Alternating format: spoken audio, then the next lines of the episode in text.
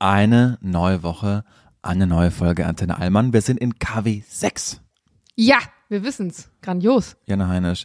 Bist du auch, wollen wir gleich mal über dieses, warum ist auf Instagram dieses Update mit der Statusmeldung? Wir sind uns ja einig, dass bei, also dass es ja diese WhatsApp-Starten gibt und das wird nur hergenommen, das ist ein ungeschriebenes Gesetz von Menschen, die automatisch über 50 sind und so ein Klappding fürs Handy haben, also eine Klapphülle oder rechts. Oder sich nicht auf Social Media Kanälen angemeldet haben. Das habe ich mittlerweile auch festgestellt. Ja. Aber die, die Leute, die sagen, ey, Insta, das will ich nicht, aber ich poste alles in meinen Status bei. WhatsApp. Ja.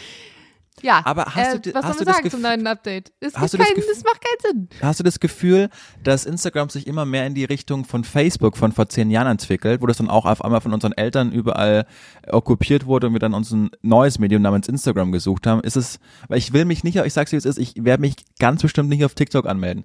Also wenn das jetzt äh, Instagram vorbei ist, dann ist, dann war's das für meine Social Media Karriere, die ja wirklich großartig läuft, mit mittlerweile 1700 Followern. Sag nochmal 1700, das hört sich deutlich besser an als äh, 1000. 1700.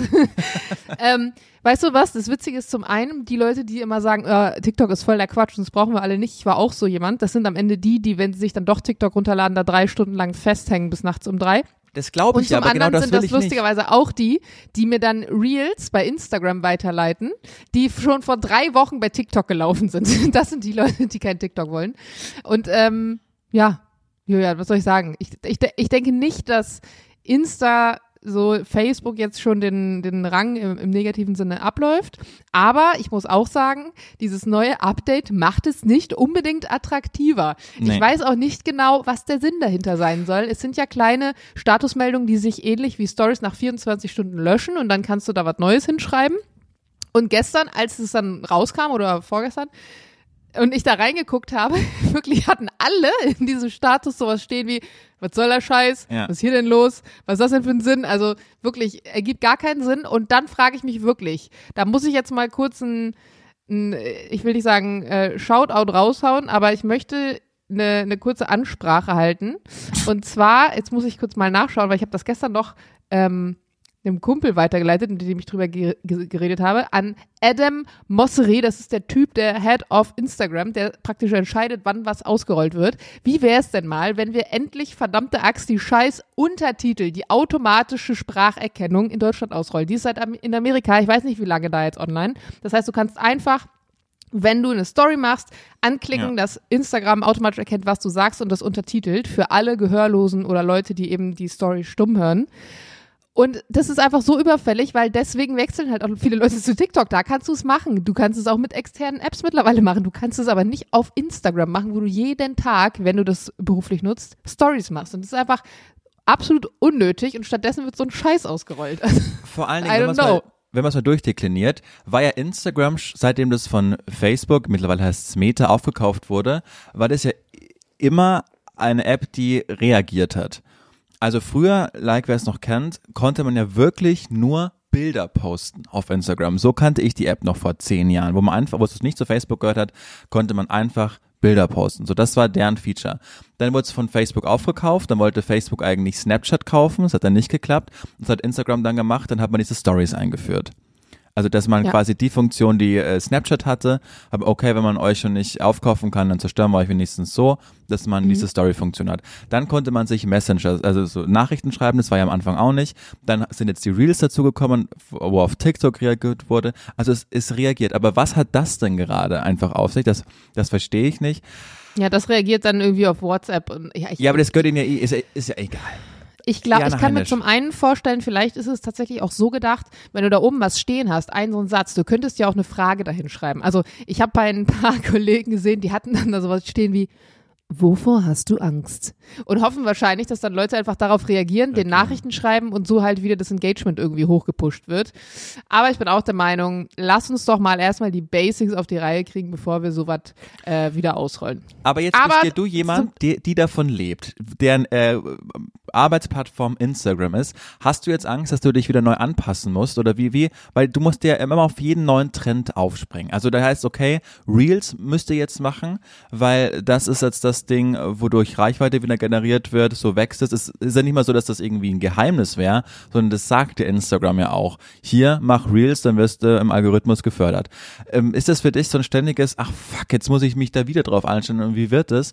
Oder bist du da selbstbewusst und sagst, Nee, ich bin, ich, ähm, wenn du eine Morningshow machen musst anstelle von einer Abendsendung, dann ist es vielleicht nervig für den Moment, aber dann verlierst du ja nicht deine Fähigkeit, deinen Job zu können. Oder wenn technische Updates bei euch durchgeführt werden und vielleicht andere Jingles gespielt werden oder so. In jedem Job musst du dich anpassen und wachsen, weil sonst bleibst du stehen.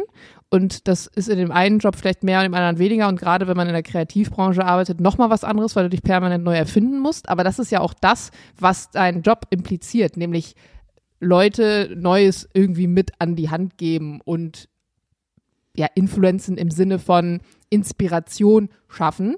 Und deswegen ist es eigentlich, wenn man ganz ehrlich ist, glaube ich, gut, dass auch solche Apps sich verändern und im Wandel sind und anpassen und auf, auf neue Geschehnisse irgendwie eingehen.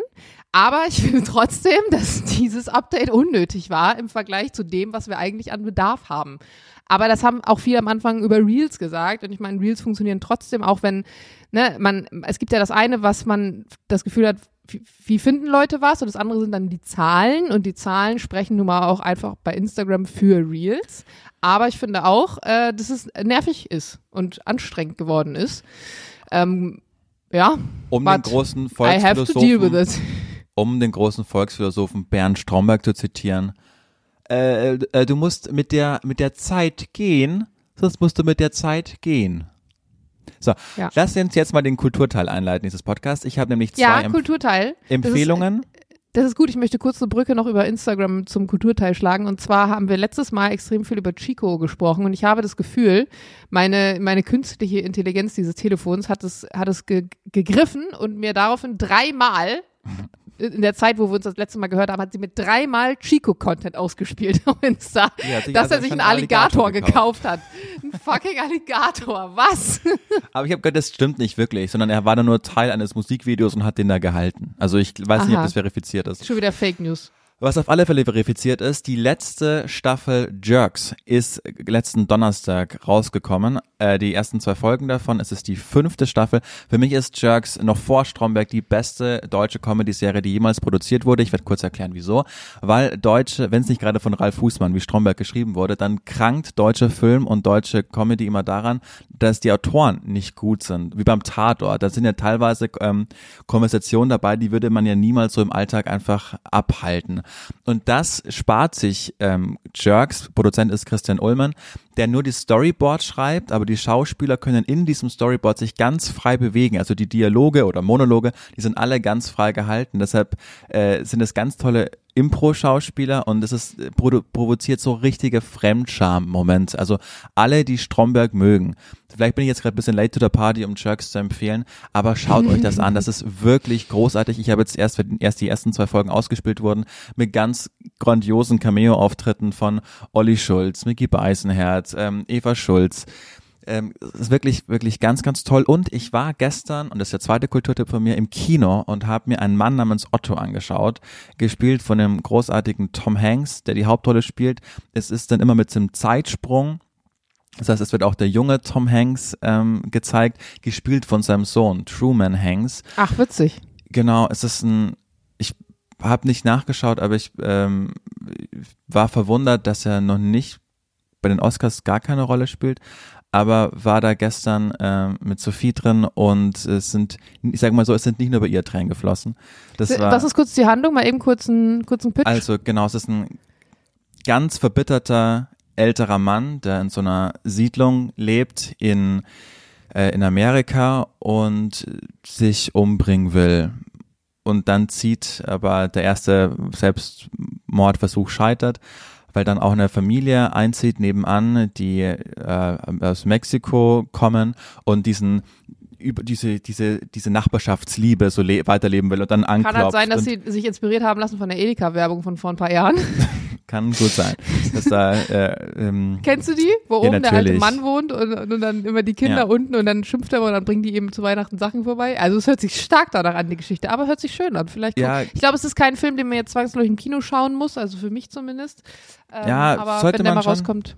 ich würde jedem empfehlen, ins Kino zu gehen und den auch da anzuschauen. Es ist irgendwie nochmal eine andere Wucht als, als einfach so über ein Tablet oder ein Ja, Fernseher. aber Tablet hatte ich jetzt auch nicht vor, den zu gucken, aber I know, aber es ist, ein- ist ein ganz toller Film, der äh, ein, ein Film über bedingungslose Liebe, ein Film, ein Plädoyer, dass man Menschen nicht immer nach dem ersten Blick beurteilen sollte, sondern dass immer eine Geschichte hinter jedem Menschen ist. Ähm, ein Film über Freundschaft, der kein, kein, das ist kein, das ist eher eine Tragödie, aber ganz, ganz, ganz toll. Bin ganz großer Fan, große Empfehlung, Empfehlung, ein Mann namens Otto. Punkt. Punkt. Wollen wir es hierbei belassen eigentlich, Jana Heinisch? Ja, zehn Minuten, knack, bumm. Oder? Ja. Dann weißt du was, als du gerade die, die Folge anmoderiert hast und gesagt hast, eine neue Woche, das, wir sind in KW 6, war ich ganz kurz, fuck, ich habe die Fragen vergessen. und dann fiel mir ein, ah, warte mal ganz kurz, Nee, nee. ist ja nur der Wochenkickstart. Und jetzt, das, was hier nochmal auch protokollieren, am Donnerstag jeder drei Fragen, richtig? Du Ja, drei danke. Fragen, ich drei Fragen. Drei Fragen, ja, das Gut. schaffen wir. Frau Gut. Heinisch, dann Danke übrigens für die Bewertung, die wir heute auf unserem Insta-Kanal gepostet haben. Ich weiß nicht, ob du sie gesehen hast. Habt ihr noch nicht gesehen? Was steht da? Hast du, hast du sie noch nicht gesehen? Mhm. Ähm, da hat jemand unseren Podcast gehört und ähm, war Ach, der Meinung, was ganz Liebes zu schreiben. Und zwar hat die Person geschrieben, ist ein sehr witziger Podcast, der mich regelmäßig zum Lachen bringt, sodass alle um einen herum einen anschauen, als hätte man einen an der Waffel. Teilweise ich. philosophisch und gibt schöne Denkanstöße. Na siehst du, dann ist Find der Denkanstoß von mir, geht mal ins Kino. Und dein Denkanstoß für diese Woche? Mein Denkanstoß die Woche mh, geht öfter auf Flohmärkte, da komme ich nämlich gerade her. So, die Story Kauf haben wir am, öfter Vintage. am Donnerstag. Jana Heinisch, dir gebühren die letzten Worte, der Abschluss. Das machst du immer so gut. Soll ich das jetzt machen? so wie ich das immer mache. So wie du das immer machst. okay. Ja, gebt uns gerne fünf Sterne auf Apple Podcasts, sagt, dass es uns gibt. Wir haben euch ganz arg lieb, Diana. Und der Julian. Tschö, bis Donnerstag. Tschüss.